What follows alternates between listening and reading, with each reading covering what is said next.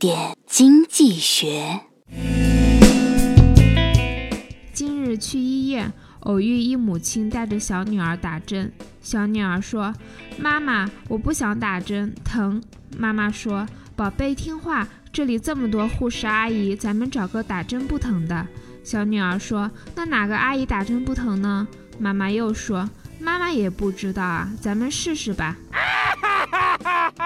想要知道谁打针不疼，就要先面临试错的局面。在市场中也是同样的道理，失败一直是市场经济最基本的组成部分，而市场有效就是因为人们在不断尝试新想法。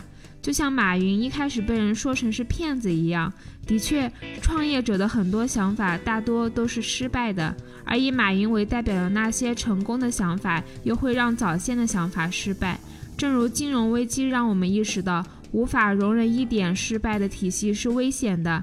一家机构太大以致不能倒闭的理念，过去听起来很让人信服，而现在不再如此。所以，虽然试错法是一个痛苦的过程，但我们也因此能够更加有建设性的使用这种方法，从而完善市场经济。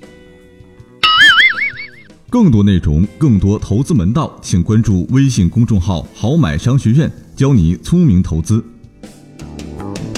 Thank you.